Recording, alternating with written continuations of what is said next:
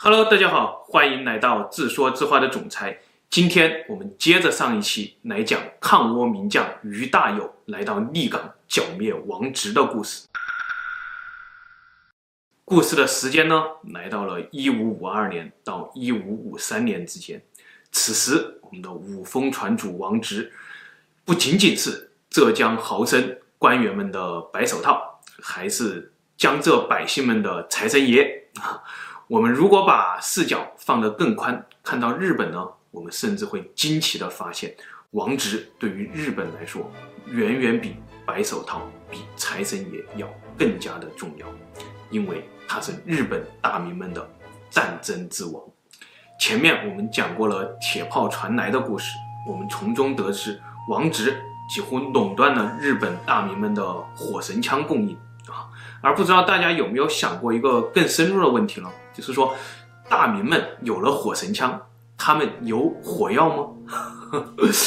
作为一个成熟的商人，当然是要通过耗材去赚钱啊。硬件我们免费送都没问题啊，就像今天的网游、手游一样，是不是？恰好日本是一个基本上不出产硝石的国家，硝石就是制造火药的一种原矿石。战国时期呢，日本有一个老油条，是本能寺的住持，叫做郑如。啊，他呢结交了很多很多的大名们。啊，想想他结交大名的故事。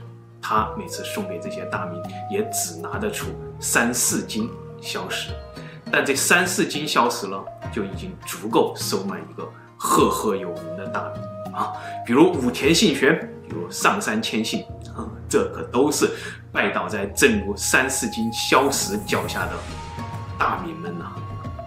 所以，请大家想想，日本战国春战最激烈之时，咱们的大名儒生武风。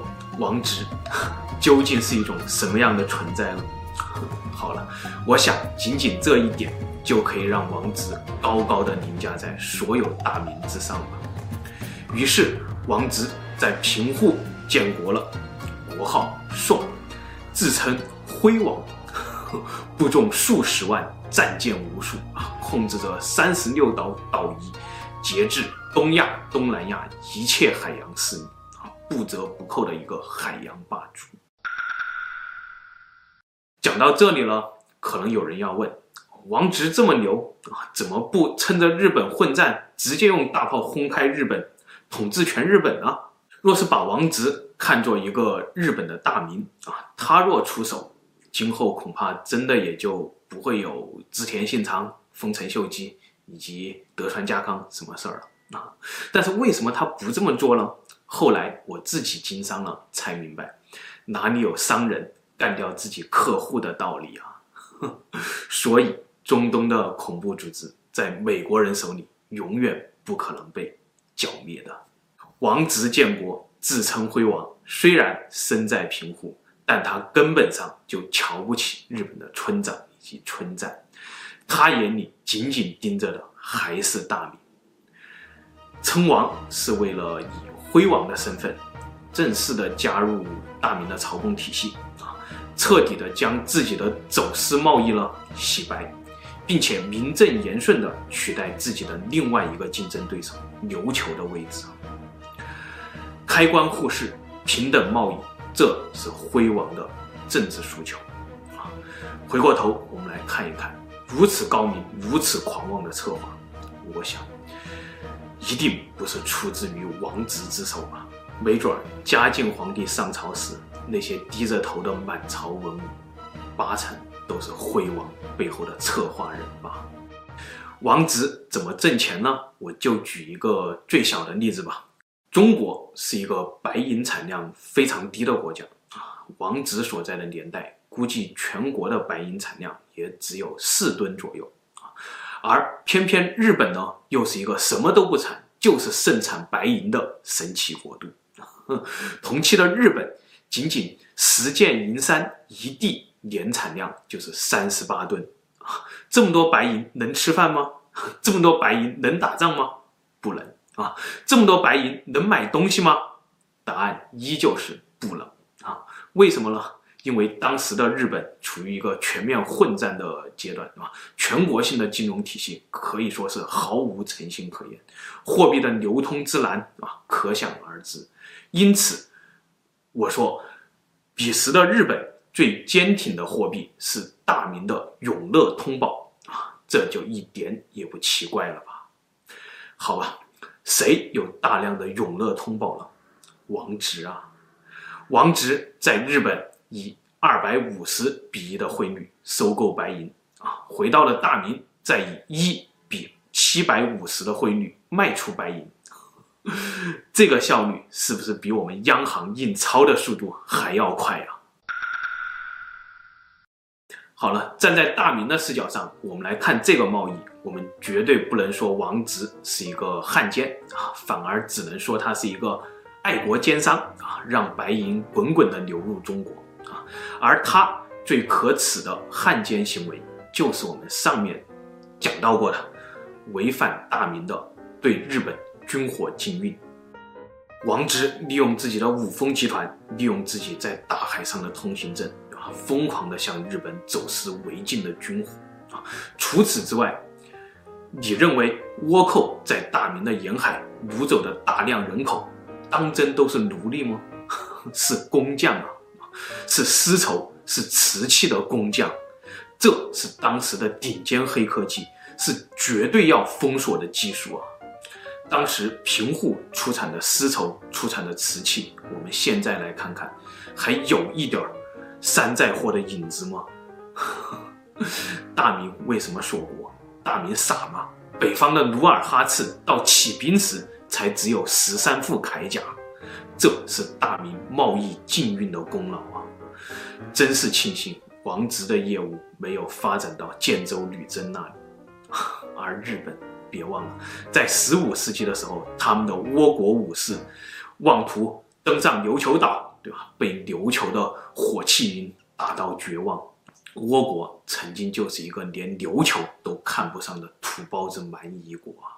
而一百年后，丰臣秀吉的大军足以跨过对马海峡，足以打得朝鲜满地找牙，打到朝鲜绝望啊！